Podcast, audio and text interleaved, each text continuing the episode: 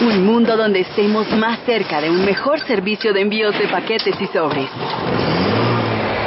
Con operación aérea y terrestre. Porque deprisa es creer en un mundo más eficiente. Siempre eficiente. Siempre deprisa. Deprisa. Y su nuevo producto, Deprisa Mercancías, presentó Última Hora Caracol. Más información y entretenimiento en www.caracol.com.co. Hoy Chevrolet, Fine New Roads, presenta la hora en Caracol Radio. 11 de la mañana, 10 minutos. Imagina que ahora puedes sumar ingresos y comprar carro nuevo. Familia Unida se mueve unida. Abre tus ojos al plan Unidos Chevrolet, donde la familia une ingresos y tú estrenas carro. Ven con tu papá, tu mamá, tus hijos o hasta con tu suegra y compra el Chevrolet que más te gusta. Abre tus ojos a una nueva forma de comprar. Abre tus ojos a una nueva Chevrolet. Aplica restricciones de la entidad financiera. Para más información visita chevrolet.com.co. Caracol Radio. Historias del mundo. Diana Uribe. Buenas. Les invitamos a los oyentes de Caracol que quieran ponerse en contacto con los programas, llamar al 338-0039, 338-0039 o info arroba casa de la historia punto com. Hoy vamos a continuar con la historia del café. Quando eu chego em casa, nada me consola. Você está sempre aflita. Lágrimas nos olhos de cortar cebola. Você é tão bonita. Você traz a Coca-Cola. Eu tomo. Você bota a Eu como. Eu como. Eu como.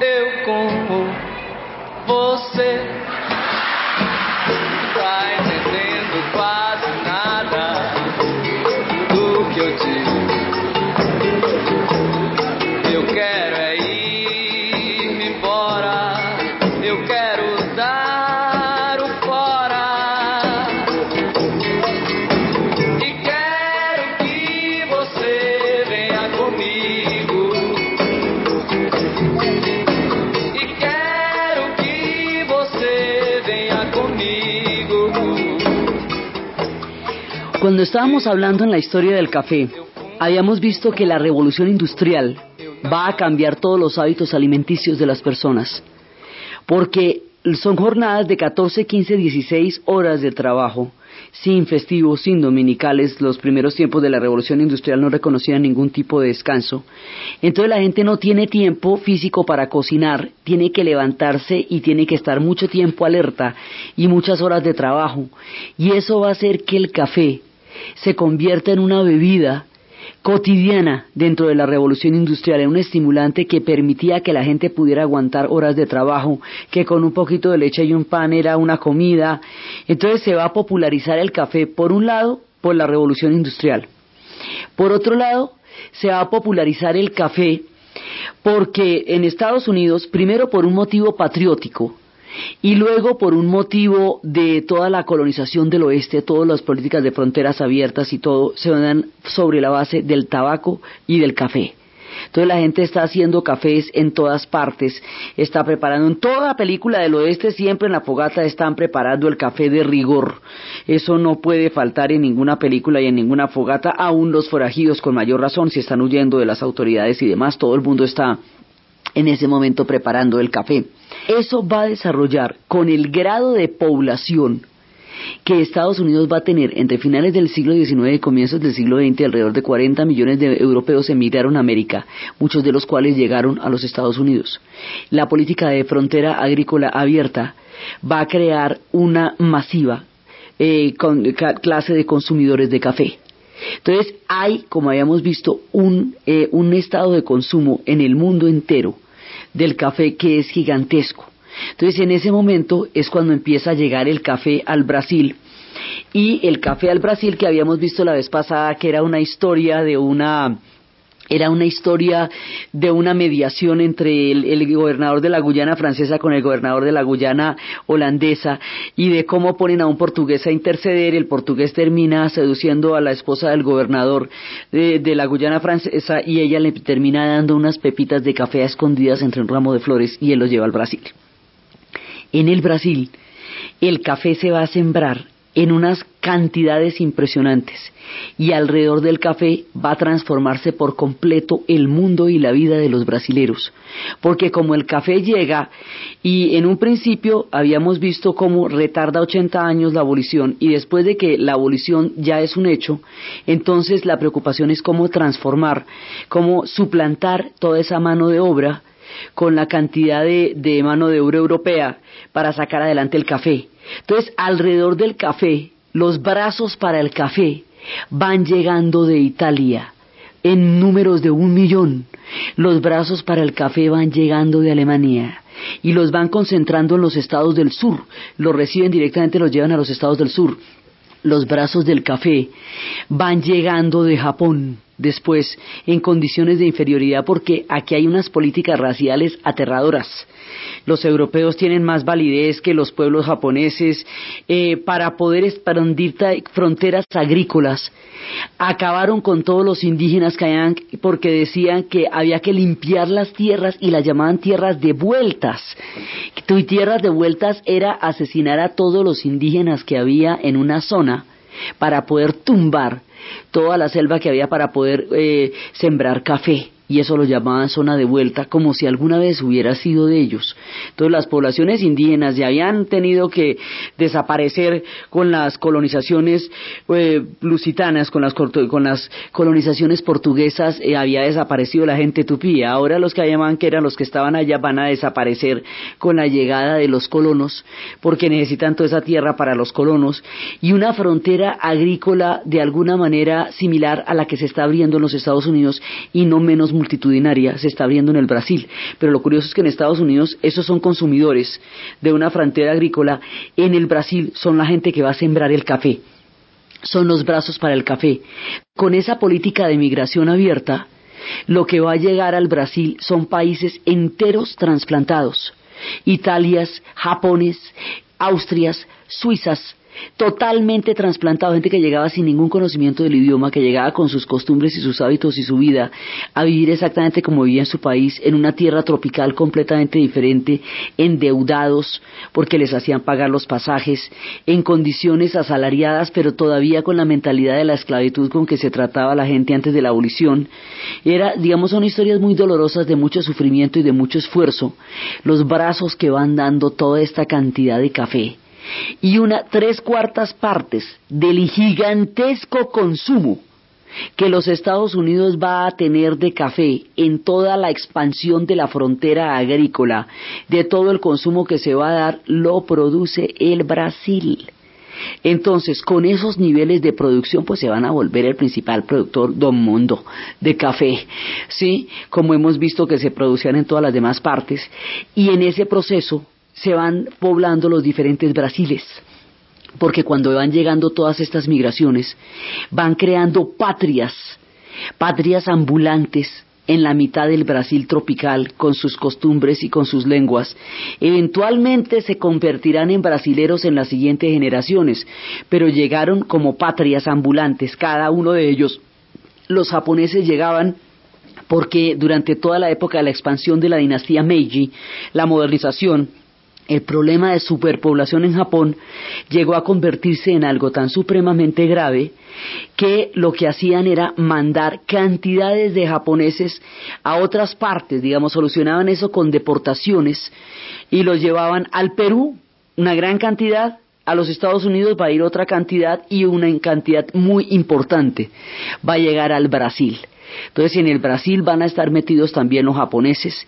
En el Brasil se les decía que eran más flacos y menos fuertes que los europeos y que los suizos y los austriacos mejoraban la raza en un Brasil fundamentalmente africano. Digamos, todo este tipo de, prejuicios están gravitando alrededor de todas las migraciones que está llegando. Unos eran más iguales que otros, como dicen ellos, y las condiciones de todas maneras de, trabajo eran miserables para todo el mundo porque vivían de unas plantaciones donde la comida la tenían que comprar en la misma plantación y la debían, o sea que cuando ya le pagaban ya debía toda la comida.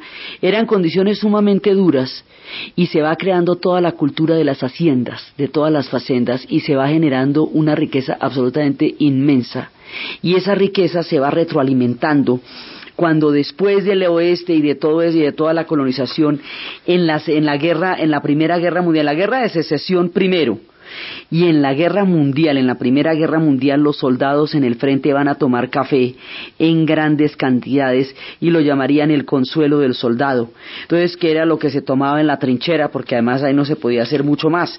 Entonces, a medida que eh, las diferentes circunstancias históricas van levantando la, van aumentando la demanda del café, esto cada vez se va haciendo más popular y esos inventos se van volviendo cada vez más de la vida cotidiana. Entonces, ya al principio los el café, cada uno tostaba su propio café. Pero después, cuando ya cada uno lo tostaba, siempre se podía quemar, o sea, el café no tenía una, una calidad estándar, como dirían, una calidad que pudiera mantenerse de una hechura a otra. Entonces, el siguiente paso era establecer una calidad estándar, es decir, que hubiera gente que lo tostara y lo moliera y lo pudiera vender tostado y colado, de manera que usted lo que comprara era un producto ya hecho que tuviera una misma calidad. Ese fue el primer paso. Una vez que hicieron eso, entonces ya James Burns es el que va a ser la tostadora y era, era un evangelista que detestaba el licor y entonces y fue uno de los más enconados defensores del café porque el café desplazaba el alcohol en sociedades altamente alcoholizadas.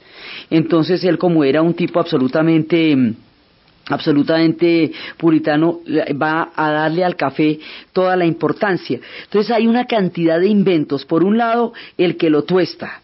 Por otro lado, se habían inventado una bolsa de cacahuetes, una bolsa donde se empacaban los cacahuetes. Entonces el mismo invento de la bolsa se va a utilizar para el café. Entonces el café se va a vender en cajas. Entonces ya usted puede comprar el café tostado, colado y molido en cajas con una calidad relativamente estable. Ya cuando usted tiene la calidad estable, entonces empiezan a aparecer las marcas, todos los procesos de comercialización, porque ya está la estandarización. Entonces luego empiezan a aparecer las marcas y empiezan a llevar el café puerta a puerta, vendiendo las diferentes marcas de cajas de café y encimándole cafeteras y al empezar a inventarse las cafeteras, entonces nuestra señora Melita de Alemania se nos vuelve muy famosa porque ya hay específicamente artefactos diseñados para que los filtros que ella se inventó de papel secante se puedan dar y la gente pueda tomar café. Entonces, al empezar a popularizarse el café, ya sale del espacio en que únicamente se podía consumir en los establecimientos específicamente diseñados para el café, se vuelve cotidiano, todo el mundo empieza a tener acceso a él y a eso se le añaden movimientos masivos como las trincheras, como la guerra de secesión, como la conquista del oeste.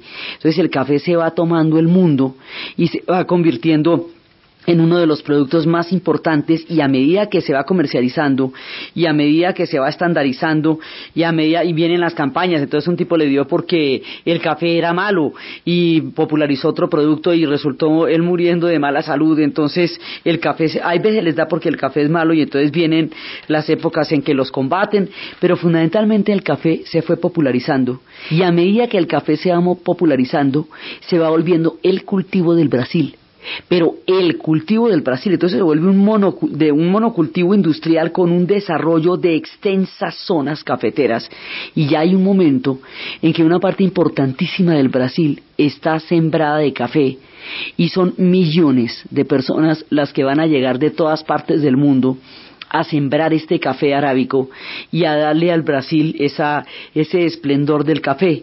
Cuando eso sucede, empiezan a aparecer lo que van a ser los peligros más grandes que pueda tener el café, uno de los cuales tiene el nombre científico de la Emilexa batatrix. Se le conoce en todas partes y en Colombia es un sinónimo de devastación como la roya.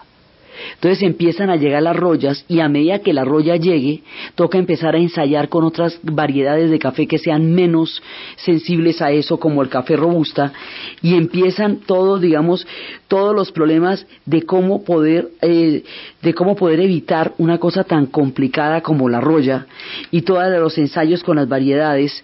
Y Brasil se va virando hacia ser un país fundamentalmente cafetero y eso va, digamos, este café se va tornando cada vez más y más y más y más importante dentro de la historia del Brasil, hasta que una época en que se la llega a tomar casi completamente, y cuando se la empieza a tomar, entonces hay que ponerle todas las pilas a cada plaga, a cada problema, a cada producción que pueda dar, porque de eso está dependiendo ya la economía de todo el mundo. Poco a poco pasan a depender casi por completo de la economía del café y se van a convertir en los principales productores mundiales. Entonces tienen que que cuidar aquello que está dando la condición de supervivencia y de vida y de abundancia del Brasil, que en este momento de nuestro relato es el café.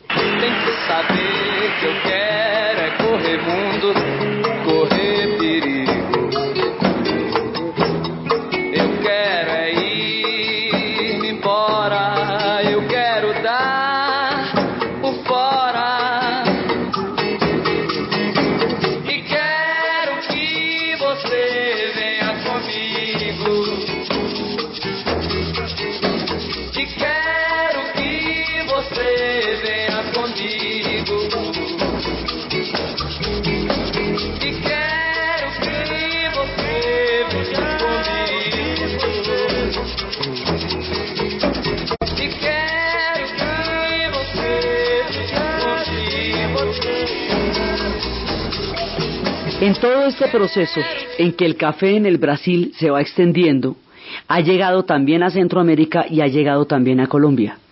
Y empieza a crearse también una cultura cafetera en la América Latina y esa cultura va a determinar en una medida importantísima el concepto de identidad que tiene Colombia sobre sí misma.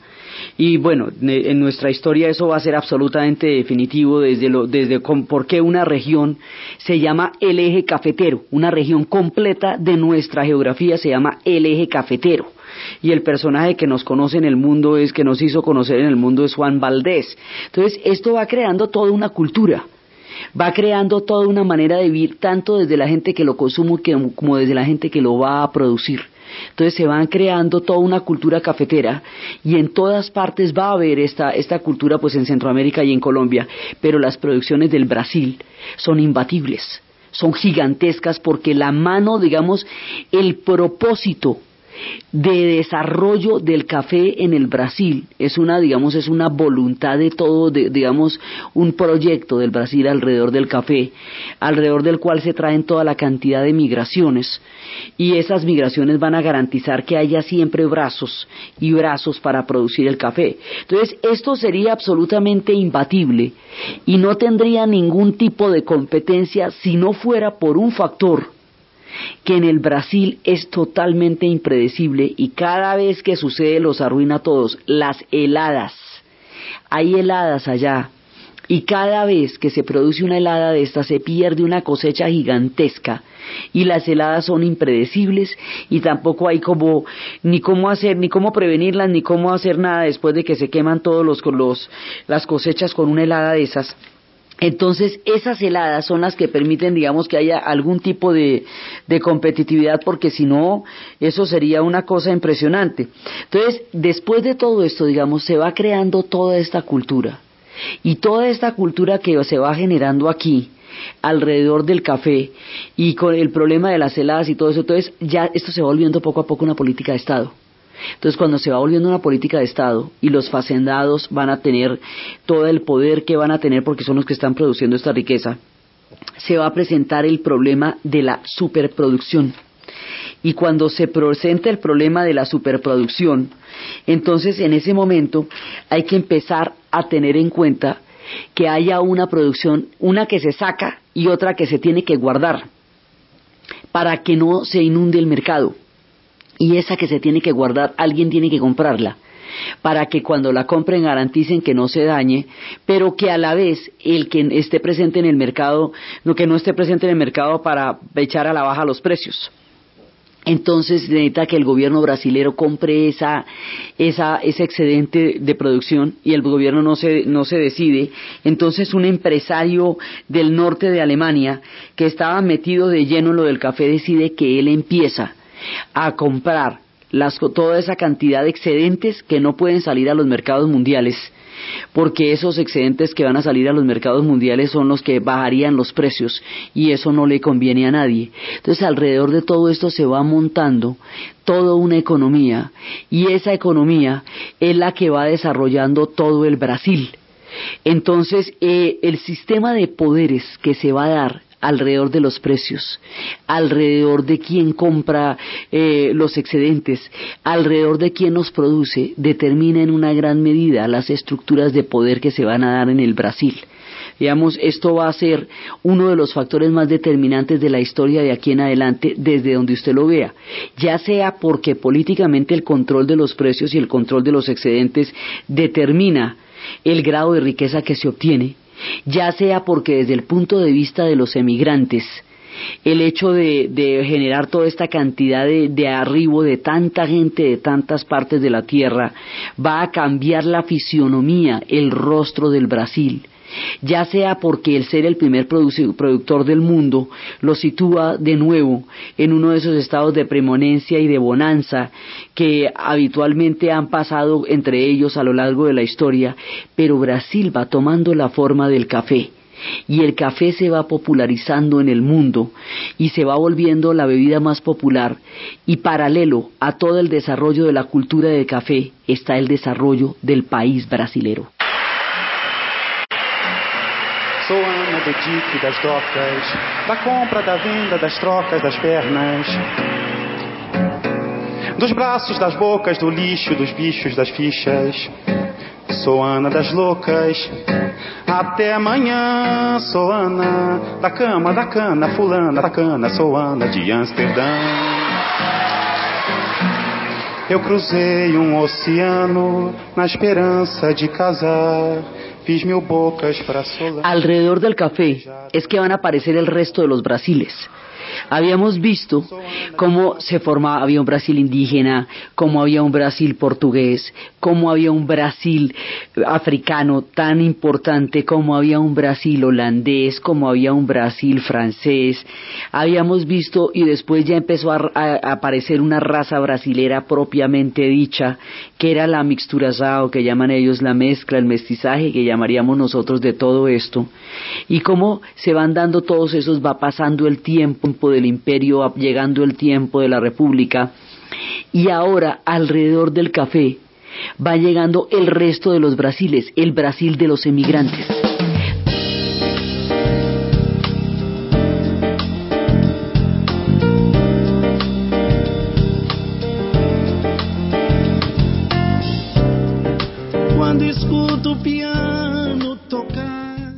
Actualiza ahora tus datos en la sucursal virtual Bancolombia. En Caracol Radio son las 11 de la mañana 32 minutos. No sabe. Ella es Natalia, tiene 30 años, nació en Cali el 2 de agosto. Su clave de Facebook es Papocho Te Amo. Su celular es 3 No dejes que sepan tanto de ti. Cuida bien tu información. Revisa a quién le das tus datos en llamadas o supuestos premios que ganaste. No dejes ver tus claves y evita compartir todos tus datos en las redes sociales. Los pueden usar para cometer fraudes. La seguridad en las transacciones. Un propósito entre Bancolombia y sus clientes. Bancolombia, le estamos poniendo el alma. Vigilado Superintendencia Financiera de Colombia. Última hora deportiva Caracol. Al minuto 66 debutó Falcao García oficialmente con el Manchester United que derrota cuatro goles por cero al Queens Park Rangers en la cuarta fecha de la Liga Premier.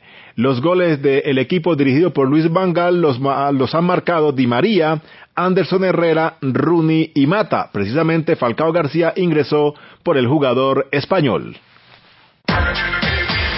Real Bucaramanga con 20 puntos en el grupo A y Lanús con 18 unidades en el B siguen liderando la Liga Argos de Fútbol Sala. En otros dos compromisos que se disputaron de la novena fecha, Meta perdió en casa 6-7 ante Zampas y Campas también fue superado de local 4-6 por León de Cali. Hoy a las 11 y 30 de la mañana se cerrará esta jornada con el juego entre Gremio Samario y Bucaramanga. A propósito de este compromiso, el jugador del equipo búcaro, Angelo Monroy, y las expectativas. Tranquilos porque también sabemos que el grupo está para grandes cosas, pensando en el partido contra Santa Marta y hacer un buen papel donde vamos a hacer todos los correctivos para enfrentar un buen partido. A las 11 de la mañana de hoy, Río Negro y Barranquilla jugarán compromiso adelantado de la décima fecha en suelo antioqueño. El piloto Juan Esteban García ocupó la tercera posición de la sexta válida de la categoría Super Late Model de la NASCAR que se disputó en el óvalo de Irwindale, California. El colombiano afirmó que quiere subir de categoría. La verdad es que teníamos un cronograma planificado con el equipo, si no estábamos mal. Este año tratar una carrera de KM Pro Series, eh, esa sería la, más o menos la cuarta edición y luego si es posible eh, entrará de un, eh, estar dos años en esa categoría y de una ir a Nationwide, la Camping Truck estábamos pensando en podernos saltar. La final del campeonato será este próximo 18 de octubre en este mismo circuito. Más información en www.caracol.com.co y en Twitter, arroba caracoldeportes. Alf, el fanático número uno de DirecTV, da la hora en Caracol Radio. ¡No hay problema! 11.35 con DirecTV disfrutas la más completa programación deportiva. Dilo con pasión. Estamos hablando de deportes, no de un programa de manualidades. ok.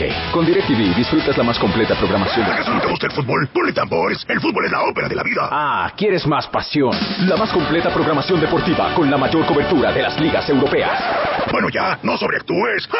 con la mayor cobertura de las ligas europeas, transmisiones exclusivas como las eliminatorias de la UEFA y lo mejor del básquet, el tenis y el golf mundial. Llama ya, numeral 332. DirecTV te cambia la vida. ¿Quieres realizar tu sueño de ser mamá? CEFERT, Centro de Fertilidad, diagnósticos y tratamientos al precio justo, fecundación in vitro, inseminación artificial, congelación de óvulos para preservar tu fertilidad. CEFERT, Centro de Fertilidad, PBX 467-2286, 467-2286, www.cefert.com. ¿Y usted? ¿Cómo durmió anoche? Comodísimo. Colchones comodísimos para dormir profundamente. Arreglar la casa, el negocio, pagar deudas y yo sin un peso. Anda a la John F. Kennedy por un crédito consumo hipotecario para lo que necesites. Sí es fácil. Claro, en JFK todo es fácil. El interés hasta 1.19% mensual y no te cobran el avalúo ni seguro de incendio y terremoto. Me voy para JFK por mi crédito consumo hipotecario. JFK, Cooperativa Financiera, Vigilado Superintendencia Financiera de Colombia. Entramos a celebrar los 45 años de Renault Colombia en Boyacá, Ferautos Duitama y Sogamoso. Y por los 45 años, desde septiembre a diciembre, reclame, matrícula gratis y participe en los sorteos de accesorios, tiquetes aéreos, bonos de gasolina y bonos para compra de vehículo. 45 años y muchos premios que se puede llevar. Venga ya a Renault Ferautos Duitama y Sogamoso. Amigo fiel de siempre. ¿Y usted? ¿Cómo durmió anoche? Comodísimo. Colchones comodísimos para dormir profundamente. En la Fundación Universitaria Juan de Castellanos somos una familia en donde te diviertes, aprendes valores, haces amigos, investigas, emprendes y estudias lo que tú quieres. Carrera 11, número 1144 en Tunja. PBX 742-2944. www.jdc.edu.co. Fundación Universitaria Juan de Castellanos. Tu familia en Tunja. Apetifor, producto natural. Apetifor mejora tu apetito. Apetifor mejora el apetito en niños y adultos. Calidad Natural Freshly. En productos naturales la primera opción. En Caracol Radio. Son las 11 de la mañana y 37 minutos. ¿Punto naturista? Gracias. Tiene Digestar Jalea con acción laxante, suave, blanda y placentera de Laboratorios Natural Freshly. Sí, señora. Tenemos la línea Natural Freshly. Digestar Cápsulas Forte y Digestar Fibra. Para otras afecciones, Apetifor, Venas Full, Gasof y Finacid. ¿Y Freshly Pausia Cápsulas y Fibofor Fibra con probióticos? Naturalmente. Natural Freshly. Tratamientos científicos con productos naturales. En productos naturales, la primera opción. Con el sello del Instituto Farmacológico Botánico.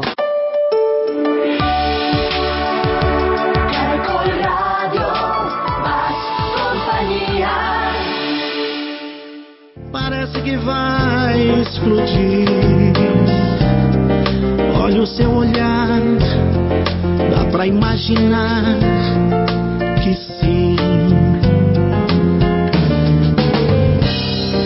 Você pode não acreditar.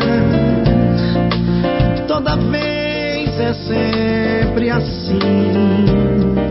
Quando escuto o piano tocar, volta pra mim. Entonces, esos brasiles emigrantes son trasplantes literales de pueblos que van saliendo del hambre de Italia. La Italia unificada atraviesa periodos de hambre gigantescos, la mitad se van para Estados Unidos, la otra mitad se van para Argentina, la otra mitad se van para Brasil. Brasil y Argentina reciben migraciones en cantidades absolutamente impresionantes. La otro, los otros que van llegando son los suizos, son los austríacos, son los alemanes. Y cada una de estas migraciones, por supuesto, está sujeta a las vicisitudes de la historia, porque pues cuando ya llegan los tiempos de las guerras mundiales, Brasil, sobre todo en la segunda, va a ser aliado de, de, de los, pues va a ser aliado de los aliados, entonces no, no, ahí no va a haber migraciones japonesas, ahí no va a haber migraciones italianas, las migraciones japonesas van a llegar solamente a, al Perú en esa época. Entonces eso, por supuesto, está dado por las vicisitudes de la historia. Los japoneses son una migración que va a sufrir particularmente porque la desadaptación frente al trópico, frente a, a, toda la diferencia cultural tan abismal que hay entre el Brasil y el Japón, los va a hacer casi que habitantes de ninguna parte, pegados los unos a los otros tratando de sobrevivir alrededor de esas matas de café, a ver si encuentran el sueño que esperaban. Y como son políticas de gobierno, de votar cualquier cantidad de de migraciones para ir desocupando poblacionalmente el Japón, pues ellos no tienen mucha opción de volver. Entonces, este mundo doloroso, lleno de pena, de tristeza, de nostalgia, lleno de, de, sueños que no son posibles en los lugares donde ellos nacieron, llenos de unas ausencias impresionantes, también va a ser brasilero y también le va a dar el rostro al Brasil. Entonces, por eso es que la gente del Brasil tiene todos los rostros del mundo, porque ya este pedazo de las grandes migraciones va a completar ese montón de Brasiles de los que hemos hablado y va a darle un carácter muy europeo a muchas zonas, especialmente las zonas del sur, los estados de Santa Catarina, los estados de Mato Grosso do Sur, toda la parte del sur que también está haciendo, recibiendo migraciones masivas por el lado argentino y por el lado de toda esa parte del sur que le va a dar al continente en el sur un carácter europeo particular que no se da en el norte. La diferencia está en las políticas de aceptar grandes cantidades de migrantes que se hicieron en el sur del continente que no se hicieron en el norte de América del Sur. Eso es, digamos, lo fundamental. Y esas políticas de migración, en el caso del Brasil, están estrictamente ligadas a los brazos para el café y a la abolición de la esclavitud, que hacía que para poder mantener el ritmo de producción tan alto que se empezó a dar allá, se necesitara muchísima gente de todas partes del mundo. Y así Brasil se va volviendo una, digamos, un caleidoscopio de pueblos de la tierra que eventualmente van a formar una identidad brasilera, porque toda esta gente de una u otra manera se integrará al Brasil, pero en las siguientes generaciones.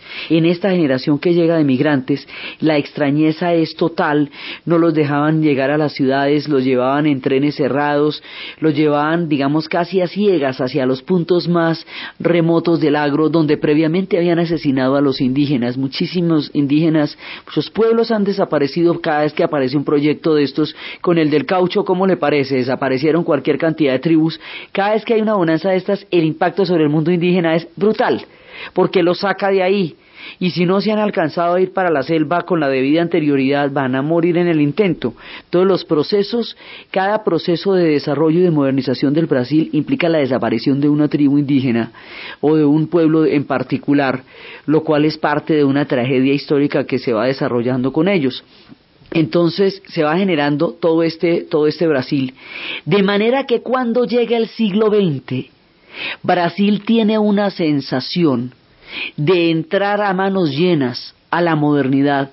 El siglo XIX le ha dado al Brasil un desarrollo histórico que habíamos hablado es el siglo de ventaja que nos llevan. El haber mantenido toda la cohesión imperial y por lo tanto no atomizarse ni desintegrarse, así haya tenido un y mil rebeliones, pero de todas maneras no se va, no se va a atomizar y va a mantener una continuidad histórica. Y el que hayan tantas bonanzas durante el siglo XIX, porque es la época del caucho, es cuando empieza todo el auge del café, digamos, las muchas bonanzas y las muchas riquezas del siglo XIX, la unidad histórica, la consolidación absoluta de su lengua, van a hacer que Brasil arribe al siglo XX con una sed de modernidad y con una sed de progreso y de convertirse en una, en una potencia. Y como llevan una ventaja histórica grande sobre muchos otros países, entonces se preparan para la modernidad y eso va a hacer que en el siglo XX se vayan a desarrollar una cantidad de megaproyectos que corresponden a un Brasil que quiere ampliar sus horizontes de una manera monumental. Entonces vamos a ver en el Brasil cuándo se van a dar los estados nuevos y cuándo se van a dar el estado nuevo y cuándo se van a dar los grandes proyectos de modernización del Brasil. Entonces todo el dinero del café va a determinar la estructura poblacional por las migraciones, la estructura de poder por el sistema de quién va a comprar los excedentes y quién los produce y todo eso. Y va a determinar que haya suficiente dinero para modernizar el Brasil. Entonces el café se va a convertir en, un dinamizador de la historia del Brasil de una manera, digamos, exponencial. Entonces ellos van a llegar al siglo XX hechos unos chachos y en el siglo XX van a empezar, hay obras e hitos que van a marcar esa etapa de modernización. Una de ellas va a ser la modernización de Río de Janeiro. Para modernizar Río de Janeiro van a, explotar una cantidad de, suelo urbano para crear una gran, gran, gran, gran avenida que es la que hace de Río hoy por hoy una ciudad absolutamente cosmopolita y fantástica. Esa avenida tuvo el costo de que toda la gente que vivía allá se fue para ninguna parte. Muchos de ellos fueron a las favelas. Va a generar una sensación de progreso, de modernidad, una sensación de entrar en el nuevo siglo con obras monumentales. Esas obras como la modernización de Río de Janeiro, mucho más adelante vamos a ver qué significa dentro de este espíritu de la modernidad brasilera, qué significará lo que va a ser la construcción de Brasilia, eso lo veremos después, pero todo es digamos dentro de un horizonte gigantesco de darle al Brasil una proyección de futuro, una proyección de potencial que es lo que el espíritu que se va apoderando de la política brasilera y de digamos y de la identidad brasilera empezando el siglo XX. Entonces la modernización de Río de Janeiro va a ser lo último en Guarachas, pero eso tiene un montón de costos, porque la gente que sacaron para poder modernizar eso fue la gente que muchas de las cuales va a formar las grandes favelas de Río, que hoy por hoy son un problema de marca mayor lejos absolutamente de cualquier solución a corto plazo o siquiera visible en términos de esta generación. Eso son, son, digamos, se van generando todos los contrastes, ¿ve? Entonces se va generando el semejante Río de Janeiro, pues, que es de morir, eso sí les quedó muy divino. Y al lado de esa belleza, de esa pujanza, de esa avenida que, que quería rememorar de alguna manera las grandes avenidas de París y todo eso, digamos, era como equipararse con el mundo. Y claro, la influencia europea los hace a ellos también sentirse que ellos están en condiciones de, de equipararse con el mundo europeo, porque además tienen una cantidad de mundo europeo adentro que los lleva también dentro de esos ejes. Entonces, por un lado está el super Río de Janeiro, pero se van generando los contrastes de un montón de población que ya no puede vivir donde vivía tranquilamente en su casa y entonces queda desplazada de los ejes de progreso. Desplazados de los ejes de progreso van a quedar muchas personas, porque en toda esta belleza no todo el mundo cabe. Y hay mucha gente que no va a quedar articulada ni aún al doloroso proceso migratorio que hizo que tanta gente sufriera, soñara y viviera las nostalgias más terribles de la lejanía de una tierra para dar al Brasil la grandeza del café. Mucha gente no va a quedar dentro de los megaproyectos del Brasil, no va a quedar dentro de los dentro de las generadores de riqueza tan impresionantes van a quedar, digamos, se van a fabricar en esta época una cantidad de prejuicios porque hay unos que son más iguales que otros. La población de origen europeo, así viniera en las condiciones más lamentables, venía con un aire de superioridad y cuando las teorías raciales de los años 30 lleguen al Brasil, esto va a generar una serie de prejuicios institucionales al respecto de qué razas los brasileros quieren reconocer y qué razas no dentro de un país que es fuertemente africano.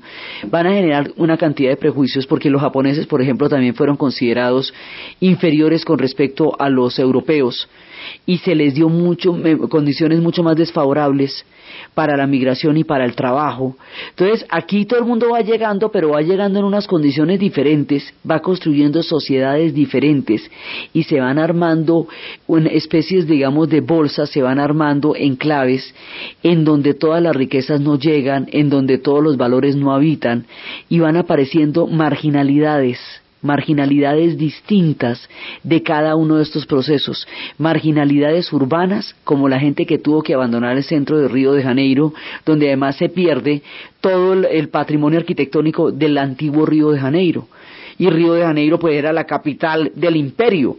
Entonces esa riqueza arquitectónica se destruyó y se creó un Río de Janeiro modernísimo, divino, titinísimo, donde los que no eran muy bonitos y muy divinos no podían estar ahí sentaditos y eso se llevó a un montón de gente. Entonces cada megaproyecto de estos también va generando una, un margen de exclusión y del mundo de las haciendas y del mundo del café también no, hay gente que está desarticulada de eso. Entonces, una característica también del Brasil son los contrastes, porque hay mucha riqueza, hay mucho progreso, hay mucha expansión, pero también hay unos márgenes de exclusión muy grandes, hay unos márgenes de pobreza muy grandes, y hemos visto cada una de estas bonanzas va dejando una pobreza. Esas pobrezas se van acumulando y van a generar unos contrastes aterradores entre miserias y, y abundancias gigantescas que es uno de los problemas más acuciantes del Brasil actual, el no haber podido cerrar esas brechas que se formaron cuando cada uno de estos esplendores dejó gente muy bien parada, muy en lo alto, muy montada sobre, sobre una bonanza económica y gente completamente excluida. Entonces siempre va a haber excluidos, siempre va a haber desarraigados, siempre va a haber gente que no, no va a caber dentro de los megaproyectos, que no queda bonita y puesta en el centro, que no va a ser contratada por las faciendas, porque las faciendas tienen unas contrataciones muy específicas con los inmigrantes, son tratos con los países y eso es población carne de trabajo, sí, y las comunidades negras habíamos visto quedan por fuera porque al, al entrar dentro de las condiciones de la abolición, pues no se usan para el café, entonces ¿dónde se van a usar? Entonces quedan también marginadas. Dentro de todo este mundo de la marginalidad van a aparecer una serie de personajes que, que digamos, errantes, nómadas, porque no van a quedar incluidos dentro de los proyectos de los muchos Brasiles que se están armando. Entonces van a ser un Brasil errante, un Brasil nómada, un Brasil desarraigado. Esos Brasiles desarraigados van a cambiar de nombre, de motivos y de personajes a lo largo de la historia brasilera del siglo XX. Unos van a ser por motivos políticos, otros van a ser bandoleros, otros van a ser de diferentes, de diferentes tiempos y pelambres. El último de los movimientos más fuertes, digamos, de este Brasil desarraigado, en una plena vigencia va a ser el movimiento de los sin tierra. el derecho, los derechos a la selva también van a movilizar mucha gente. Entonces va a haber un Brasil desarticulado de todas estas maravillas y de todas estas bonanzas y de todas estas tristezas. Un Brasil que no está ligado a los cultivos de café, que no está ligado al desarrollo de las urbes porque fue totalmente excluido del desarrollo de las urbes, que no va a estar ligado al desarrollo del cacao, otra de las grandes bonanzas, que va a generar, digamos, esos órdenes, el del cacao y el del café, van a generar unos sistemas de poder a través de los facendeiros, que en el caso del, café del cacao se llamarían los coroneles, que va, digamos, van a estar sobre una colcha de miseria muy grande, generando una gran cantidad de riqueza. Entonces, la gente que queda por fuera de esos proyectos, la gente que va a quedar excluida de esos Brasiles, va a formar eh, otro Brasil, que es ese Brasil nómada, que es ese Brasil errante Entonces, la historia de ese Brasil, de cómo se fueron formando esos diferentes Brasiles, de cómo se fueron creando, digamos, desde los, desde los grandes Brasiles que hemos venido, que hemos venido tratando a través de cada migración, a través de cada periodo histórico, pero esa es la gente que está acomodada en alguna parte, bien o mal si ya, que la vida en las facendas sea una cosa tristísima, pero ahí había un acomodo histórico que fue el que determinó sus vidas y sus destinos. Son las personas que no tienen ningún tipo de acomodo histórico, los que no caben en ninguna parte, son una cantidad de mulatos, son una cantidad de personajes que periódicamente van a recorrer el país en estados de rebeldía. Un pueblo brasilero rebelde, nómada, recorriendo el Brasil de un extremo a otro, poniendo de manifiesto que no todo el mundo está invitado a la gran fiesta brasilera del desarrollo. El Brasil que llega al siglo XX es un Brasil lleno de optimismo, con todo el billete del café, con toda la organización, la cohesión, la lengua, con unas condiciones históricas muy favorables para entrar en una era de progreso y de dinamismo, y al mismo tiempo todos estos pueblos que van quedando por fuera. La historia de estos pueblos que van quedando por fuera, de todos estos que están desarticulados, que no caben en ninguno de estos Brasiles, y que se movilizarán errantes atravesando este Brasil, llevando el testimonio de que no todo el mundo está incluido en estos maravillosos proyectos y que al llevar ese testimonio se van a convertir ellos mismos en leyenda, en síntoma y en visiones de que no todos los Brasiles están dados alrededor de la riqueza, sino que hay muchos que están dados alrededor de la pobreza esos testimonios de este Brasil nómada y errante, de donde salen desde los rebeldes hasta los bandoleros, es lo que vamos a ver en el siguiente programa. Entonces, desde los espacios de esta gigantesca movilización de pueblos alrededor del café, desde la tristeza de los japoneses que se encontraban totalmente extraños, esa nostalgia de los italianos y esa conformación de brazos que va generando el Brasil, desde la popularización del café como la bebida que habría de caracterizar la cultura del siglo XX y su impacto en el desarrollo del Brasil, y desde aquellos que no quedaron inscritos en todos estos circuitos de fortuna. En la narración, Diana Uribe. En la producción, Jessy Rodríguez. Y para ustedes, feliz fin de semana. Você está sempre aflita. Lágrimas nos olhos de cortar cebola. Você é tão bonita. Coca-Cola, eu tomo. Você bota mesa, eu como. Eu como, eu como. Eu como, eu como. Você